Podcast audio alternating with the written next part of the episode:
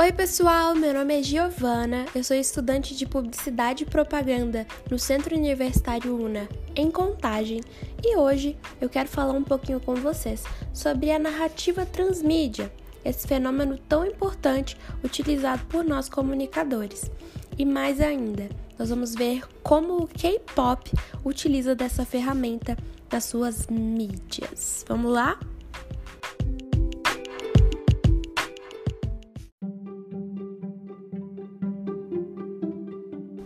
Bom, se tratando de narrativa transmídia, nós vamos utilizar muito um termo criado por Henry Jenkins, que é o da convergência midiática. O conceito desse termo designa uma tendência que os meios de comunicação estão aderindo para poder se adaptar à internet.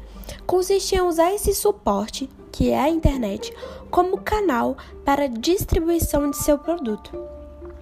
Nós sabemos que as transformações sociais estão diretamente ligadas a transformações tecnológicas, de modo que não é mais possível desassociar uma coisa da outra. Nós entendemos que somos seres comunicativos. Então, a forma com, com que nos relacionamos uns com os outros, compartilhamos nossas ideias e nos expressamos, vão mudar à medida que nós mudamos. E essa mudança tem grande parte a ver com a internet, com as mídias sociais e como nos relacionamos com ela atualmente.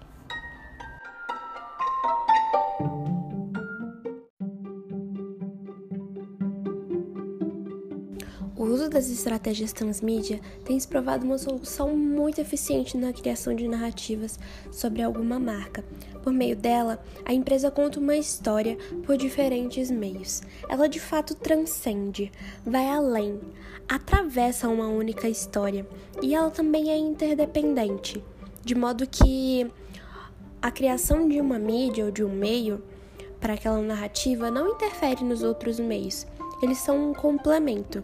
Então eles interdependem uns dos outros. É uma forma muito complementar e aumenta o contato do público e gera engajamento.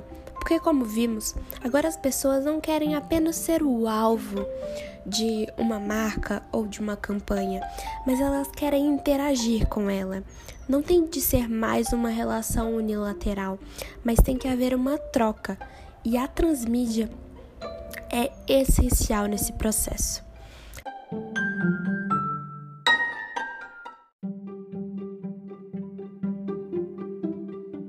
A nossa geração é conhecida como a geração fast food. Então nós queremos as coisas para ontem, enjoamos muito rápido daquilo que estamos fazendo. E o fenômeno, o termo transmídia, é usado até mesmo quando nós não sabemos o significado dele. Enquanto assistimos TV, também mexemos no celular. E enquanto mexemos em uma rede social no celular, nós conseguimos ouvir música e fazer mil coisas ao mesmo tempo. Se a campanha publicitária ou a mídia, o produto que você pretende vender e divulgar. Não acompanhar essa mudança, você vai ficar para trás, você vai comer poeira porque nós temos um potencial muito alto de, de nos submergir e de consumir várias coisas ao mesmo tempo. E é isso que nos prende. Quando algo é muito específico ou muito difícil de ser encontrado, nós facilmente perdemos, porque algum concorrente já vai ter entendido essa met esse método e ele vai estar em todas as outras mídias. Nós vemos isso como, por exemplo, a Netflix. A Netflix é uma plataforma de streaming pra gente assistir série. Mas tem um Twitter da Netflix, tem um Instagram da Netflix. E aí tem eventos separados, tem produtos, enfim, a gente tem que entender o quanto é importante tá em cada pedacinho e em cada centímetro que essa mídia, que esse universo da internet nos permite estar. E não duvide, nunca vai ser o suficiente. Vai ter sempre algo a mais para explorar, algo a mais para você se aprofundar, porque as pessoas estão prontas, de braços abertos, para abraçar todas as mídias que vierem. Mas não venha com pouco, porque nós já estamos muito bem acostumados a lidar com várias coisas ao mesmo tempo.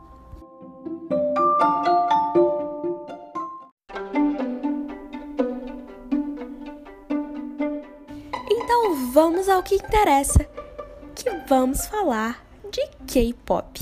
Isso mesmo, eu dei o um Google aqui, apesar de que eu acho bem difícil você não saber o que é K-pop.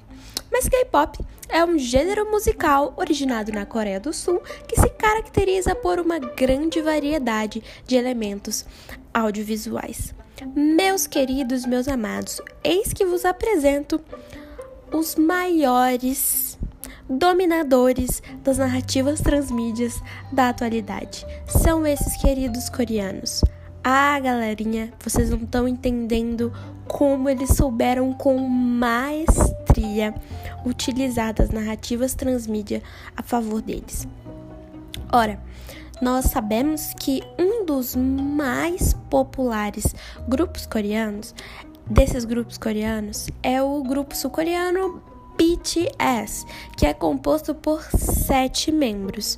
Eu não vou nem ousar falar o nome deles aqui, porque eu vou errar, mas se você dar uma pesquisadinha aí, você vai conseguir ver. Eles souberam se adequar e se aproveitar de uma forma assim completamente rica da cultura da convergência. Eles adaptaram o produto de maneiras que vocês nem imaginam. E eu vou trazer um pouquinho de cada uma delas aqui para exemplificar para vocês. Mas olha, pode sentar, porque o que esses camaradas produzem em mídias diferentes não tá escrito no papel, hein?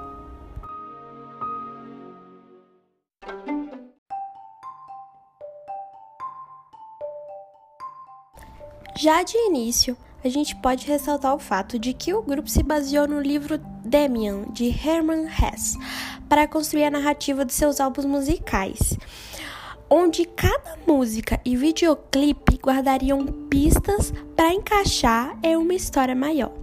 Eu não sei se você já foi fã de alguma coisa ou se você é fã de alguma coisa, mas se tem uma coisa que fandom gosta é de acompanhar o seu idol, né? O seu ídolo.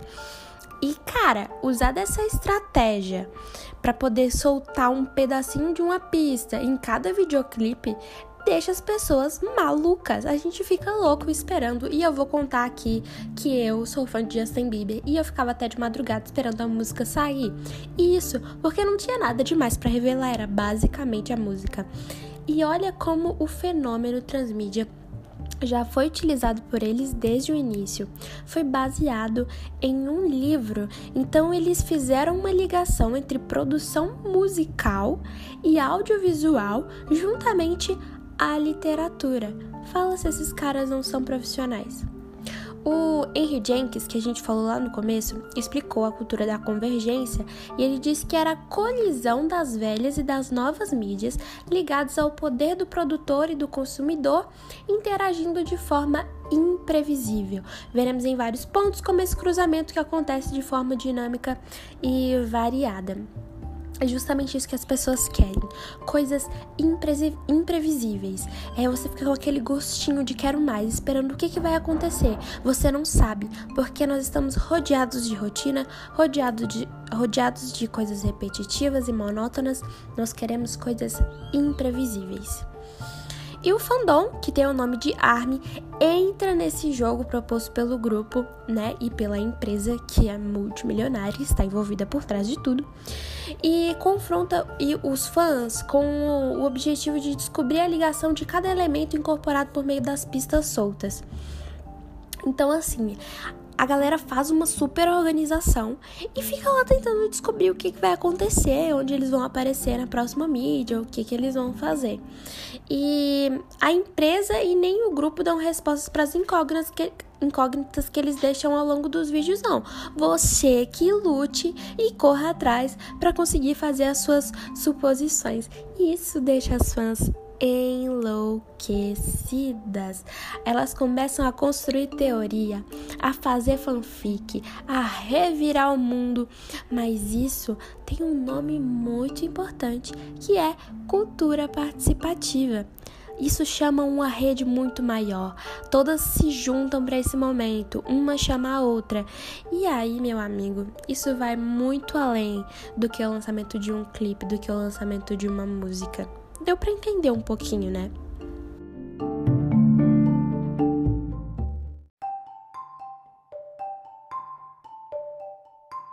Vocês sabiam que os membros não têm perfil único no Twitter ou em outras redes sociais?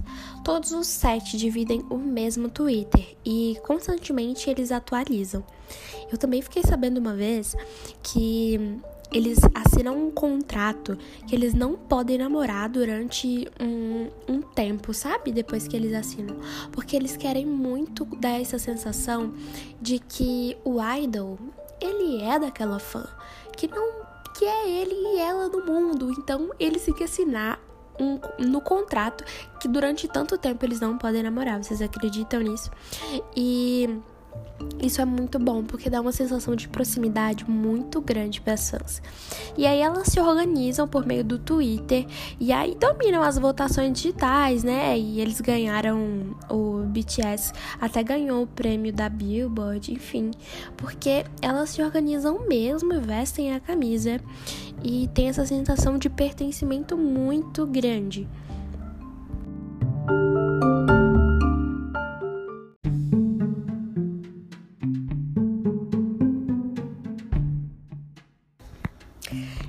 Empresa percebeu, né, esse fanatismo. Percebeu não, porque essa já era a intenção deles do começo. Mas eles viram conforme foi crescendo. E aí agora que nós vamos entrar de fato no uso das diversas mídias. Eles filmaram, gravaram os bastidores da turnê deles e transformaram em um filme que se chama Burn the Stage The Movie, que está disponível no YouTube Premium. E ele foi transmitido pelos cinemas ao redor do mundo. Ou seja, a gente está falando de uma boy band e agora a gente tá falando de um filme. E, e esse filme feito nos bastidores abriu perspectiva para um novo filme e até a criação de um programa com o nome de Run BTS e foi transmitido pela, pela plataforma V-Live. E aí traz um pouco do dia a dia deles, as brincadeiras entre os membros e por fim o filme Bom Voyage, né, que é, foi a filmagem das férias do BTS em algum país. Então assim, eles estão constantemente atualizando o público deles, eles estão ali sempre presentes, sabe? E a maioria dos atores e é, artistas, na verdade, eles não tinham muito esse senso, sabe? Lança uma música, aparece dali, sei lá, um ano, tipo a Adele, sabe? E o BTS não, eles estão ali sempre perto. Não só o BTS, mas a galera do K-pop, eles estão sempre ali, aparecendo em algum programa, em algum talk show, é, lançando algum produto, alguma coisa, porque eles já entenderam que essa é a fórmula secreta. A interação entre o produtor e o consumidor no começo não era levada em consideração é, pelo fandom não ser muito grande e organizado. Só que aí eles foram lançando novos produtos e aí foram surgindo uma demanda que, que o próprio ARMY, né, que é o nome dado aos fãs do, do BTS, ficaram interessados. Então, assim, além da diversidade dos produtos audiovisuais que eles produzem, os clipes e o show, ah, e sem contar que eles dançam, tá, galera? Eles dançam, tá? Não só canta, não, eles ainda dançam. Me fala, se isso não é uma arte em forma de cultura coreana, eu não sei o que é. E olha que eu nem sou K-popper, hein? Mas tô pensando em me tornar. Então, assim, além da diversidade dos produtos audiovisuais, o, eles criaram um negócio que chama BT21, é, que traz os personagens desenhados por cada membro para representá-los. Então, cada membro foi lá, desenhou um bichinho e agora esses bichinhos estampam diversos produtos e eles têm uma loja própria indo de pijama, moletom, bichos de pelúcia até mais coisa. Ai, até perco o fôlego. Como se não bastasse, eles lançaram o Webtoon Save Me, que é uma série, né, uma história em quadrinhos digital, que é lançada periodicamente com toda a história abordada nos videoclipes anteriores. E aí eles já finalizaram essa história. É um produto que surgiu através do costume do fandom em criar teorias e histórias sobre o, os videoclipes, né? eles pegaram isso que os próprios fãs criaram, né? Os fandoms fazendo as fanfics e as conspirações. E aí falaram: olha aí a nossa oportunidade, né? Vamos produzir história em quadrinho. É, meus amigos, vocês acharam que eu estava brincando? E além disso, eles criaram um joguinho de celular que se chama Superstar BTS. É tipo um Guitar Hero, sabe? E aí tem no repertório somente as músicas do grupo. E a expectativa para o lançamento de um novo jogo em breve ainda está em fase de teste. Mas assim, gente, fala sério, esses coreanos dominam tudo. Enfim, todos os produtos é, são uma exemplificação do que é a cultura da convergência, do que é a transmídia proposta pelo Jenkins. E é um processo que ainda está em expansão, nem todos ainda se deram conta da importância desse fenômeno. Mas, como eu disse, se você não ficar ligado, você vai comer poeira e ficar para trás. Porque os coreanos entenderam isso e agora eles são uma febre mundial. E assim, só crescendo, sabe? É, o aspecto transmídia dos produtos midiáticos amplia o sentido proposto pelo grupo e expande seu alcance, estruturando uma legião de fãs e um fandom grande, diverso em sexo e idade. E a gente está falando aqui não é de uma realidade distante, não. Com certeza você conhece alguma prima, alguém que é brasileiro e é fã de K-pop.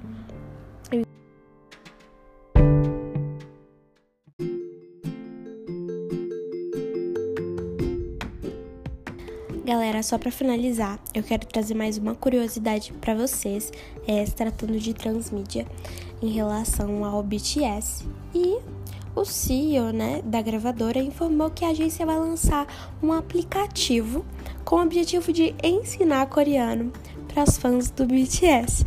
O aplicativo vai se chamar Learn Korean with BTS, que é aprender coreano com o BTS né, o BTS. O anúncio foi feito no briefing corporativo da gravadora é, e o aplicativo de ensino do coreano vai contar com as mídias do, do BTS, como os episódios da websérie que eles têm.